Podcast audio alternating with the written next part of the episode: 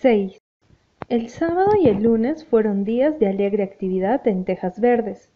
La tarta de ciruelas quedó lista y trajeron el árbol de Navidad. Catherine, Ana, Davy y Dora fueron a buscarlo al bosque. Un pino precioso que Ana accedió a cortar nada más que porque estaba en un claro del señor Harrison, que iba a ser arado en la primavera. Pasearon, recogieron ramas y hojas para coronas y hasta algunos helechos que se mantenían verdes durante todo el invierno, que crecían en una hondonada del bosque. El día se convirtió en la tarde sobre las colinas blancas y volvieron triunfalmente a Tejas Verdes para encontrarse con un joven alto y ojos castaños y una sombra de bigotes que lo hacían parecer tan adulto que por un momento Ana dudó de que fuera Gilbert. Catherine, con una sonrisa que intentó ser sarcástica sin lograrlo, los dejó en la sala y jugó con los mellizos en la cocina. Asombrada, descubrió que se divertía y que y qué agradable fue bajar al sótano con Davy y descubrir que todavía quedaban en el mundo cosas como manzanas almibaradas. Catherine nunca había estado antes en un sótano de casa de campo y no sabía que podía ser un lugar encantador y fantasmagórico. La vida ya le parecía más cálida. Por primera vez tomó conciencia de que podía ser hermosa, aún para ella. Davy hizo suficiente ruido como para despertar a los siete durmientes, la mañana de Navidad, haciendo sonar un viejo cencerro por las escaleras. Marila se horrorizó de que hubiera hecho una cosa así cuando había un huésped en la casa. Pero Catherine bajó riendo. Una curiosa camaradería había nacido entre ella y Davy. Como le dijo a Ana con franqueza, no simpatizaba demasiado con la impecable Dora, pero Davy era más afín con ella. Abrieron la sala y distribuyeron los regalos antes del desayuno, puesto que de otro modo los mellizos no hubieran podido probar bocado. Catherine, que no había esperado escribir nada, salvo quizá un regalo de compromiso de parte de Ana, se encontró recibiendo presentes de todos, una bufanda tejida de la señora Lyne, una bolsita de raíz de lirio perfumada de parte de Dora, un abrecartas de Davy, una cesta llena de frascos de dulce y jalea de Marila, y hasta un pisapapeles de bronce, en forma de gato de parte de Gilbert, y, atado debajo del árbol, acurrucado sobre una mantita de lana, un precioso cachorrito de ojos castaños, con unas orejas sedosas y alertas y cola simpática, en una tarjetita de la colgada del collar leyó para Catherine de Ana, que después de todo se atreve a desearle feliz Navidad. Catherine cogió el cuerpecito movedizo en brazos y habló con voz temblorosa. Ana, es hermoso, pero la señora Dennis no me permitirá tenerlo. Le pregunté si podía tener un perro y me dijo que no. Ya arreglé todo con la señora Dennis. Ya verás cómo no podrá objeciones. Y en cualquier caso, Catherine, no estarás allí mucho tiempo. Tienes que buscarte un sitio decente donde vivir, ahora que has terminado de pagar lo que considerabas tus obligaciones. Mira la preciosa caja de papel para escribir cartas que me envió Diana. ¿No es fascinante mirar las hojas en blanco y preguntarse qué se escribirá sobre ellas? La señora Lyne se sentía agradecida de que fuera una Navidad blanca, pero para Catherine la Navidad fue violenta, roja y dorada y la semana que le siguió fue igualmente hermosa. Con frecuencia, Catherine se había preguntado amargamente lo que significaría ser feliz, y ahora lo había descubierto. Floreció de un modo asombroso. Ana se encontró disfrutando de su compañía, y pensar que temía que arruinaría las vacaciones, pensó maravillada. Y pensar, se dijo Catherine, que estuve a punto de no venir cuando Ana me invitó. Dieron largos paseos por el sendero de los enamorados y por el bosque embrujado, donde hasta el mismo silencio resultaba amistoso por las colinas, donde la nieve ligera revoloteaba en mágicos bailes invernales, por los viejos huertos bañados en sombras violáceas, por la gloria de los bosques al atardecer. No había trinos de aves, ni susurro de arroyos, ni chismes de ardillas, pero el viento tocaba una música ocasional que suplía en calidad lo que le faltaba en cantidad. Siempre se encuentra algo bonito para mirar o escuchar, dijo Ana.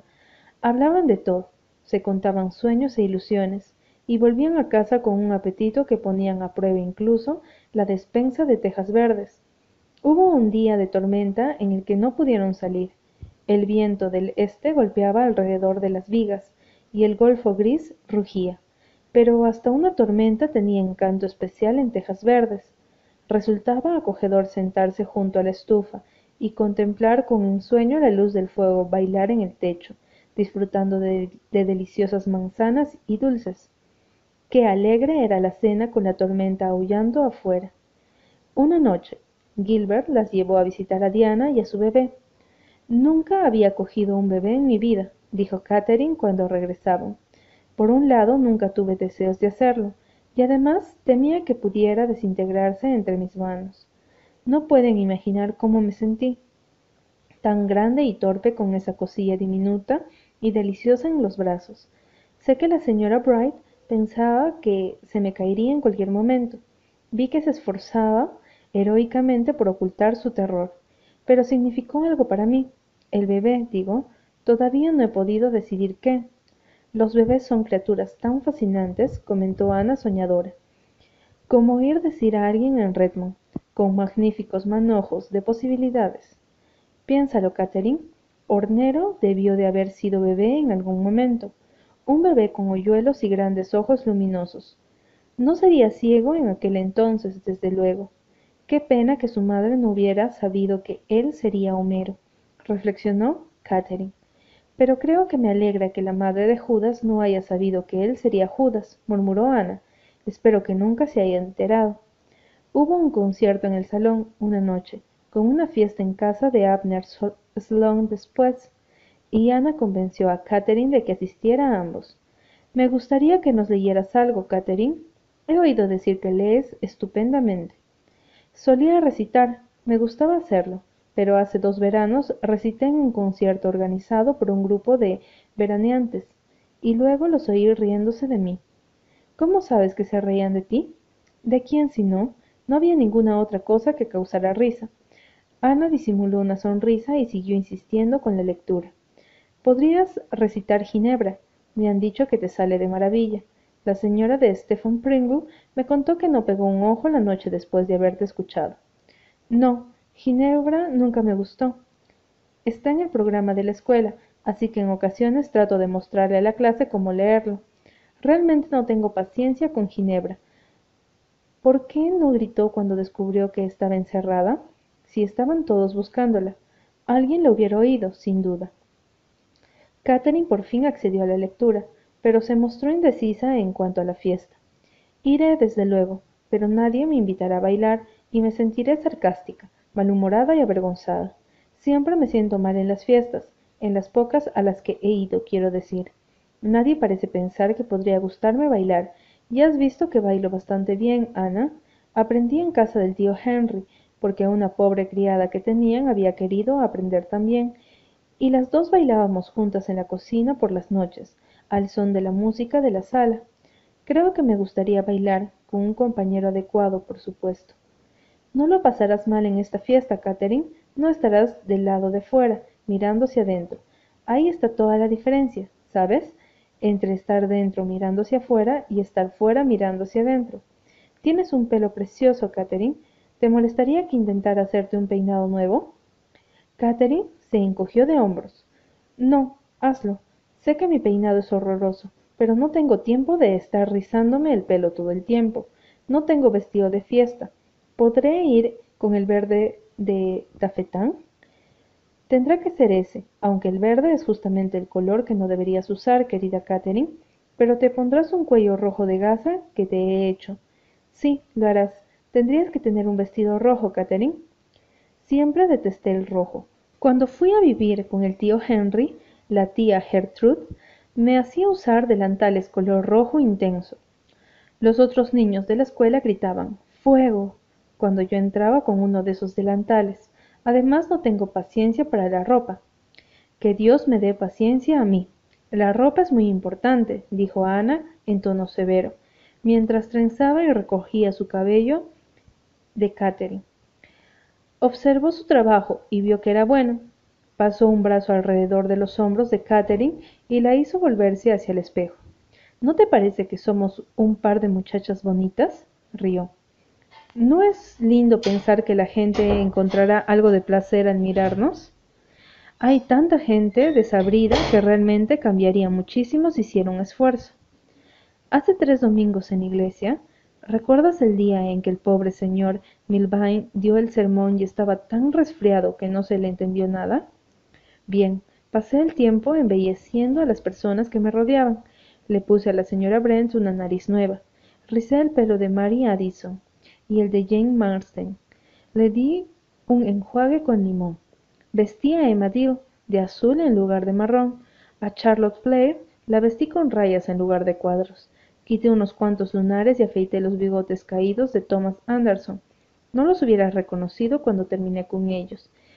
Y salvo lo referente a la nariz de la señora Brent, ellos mismos podrían haber hecho lo que hice yo. Catherine, tus ojos son de color té, té ambarino. Bien, esta noche tienes que estar tan resplandeciente, clara y alegre como un arroyo. Todo lo que yo no soy, todo lo que has sido esta última semana, así que puede ser de ese modo.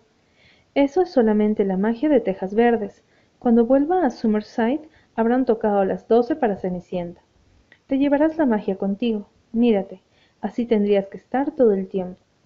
Catherine contempló su imagen en el espejo, como si dudara de su identidad.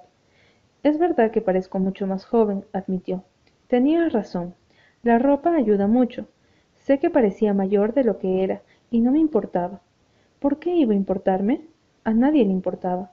Y no soy como tú, Ana. Aparentemente naciste sabiendo cómo vivir. Yo de eso no sé nada, ni siquiera el abecedario. Me pregunto si será demasiado tarde para aprender.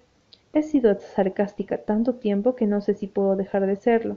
El sarcasmo me parecía la única forma de impresionar a la gente, y me parece también que siempre tuve miedo, cuando estaba en compañía de otras personas, de decir alguna tontería o que se burlaran de mí. Catherine Brooke, mírate en ese espejo y llévate contigo esa imagen, una imagen caballera enmarcado tu cara.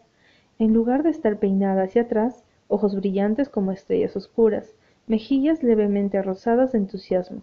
No sentirás miedo, Vamos, llegaremos tarde, pero por suerte todos los que actúan tienen asientos reservados, como oí decir a Dora. Gilbert las dejó en el salón. Cuán similar a los viejos tiempos. Solo que ahora Catherine estaba con ella, en lugar de Diana. Ana suspiró. Diana tenía tantos otros intereses ahora, las fiestas y conciertos habían terminado para ella. ¡Qué velada! Cuán plateados y sedosos parecían los caminos con un cielo verde pálido en el oeste después de una ligera nevada. Orión se abría paso majestuoso por los cielos y las colinas. Los campos y los bosques yacían en perlado silencio. La lectura de Catherine capturó al público desde el primer renglón, y en la fiesta no le alcanzó las piezas para todos los que querían bailar con ella. De pronto se encontró riendo sin amargura ni sarcasmo. Luego otra vez a tejas verdes, a calentarse los pies junto al fuego de la sala, a la luz de dos velas amistosas sobre la repisa. La señora Lyne entró en el dormitorio, a pesar de la hora tardía, para preguntarle si querían otra frazada o asegurar a Catherine que su perrito estaba abrigado dentro de una cesta en la cocina. Miro la vida con nuevos ojos, pensó Catherine soñolienta. No sabía que había personas como estas. Ven a visitarnos de nuevo, dijo Marila cuando llegó el momento de partir. Marila jamás se lo decía a nadie, a menos que realmente lo deseara. Claro que volverá, dijo Ana, los fines de semana y varias semanas durante el verano. encenderemos fogatas y trabajaremos en el jardín. Recogeremos manzanas e iremos a buscar las vacas. Remaremos en el estanque y nos perderemos en el bosque. Quiero enseñarte el jardín de Hester Gray, Catherine, y la cabaña del eco, y el prado de violetas cuando esté lleno de violetas.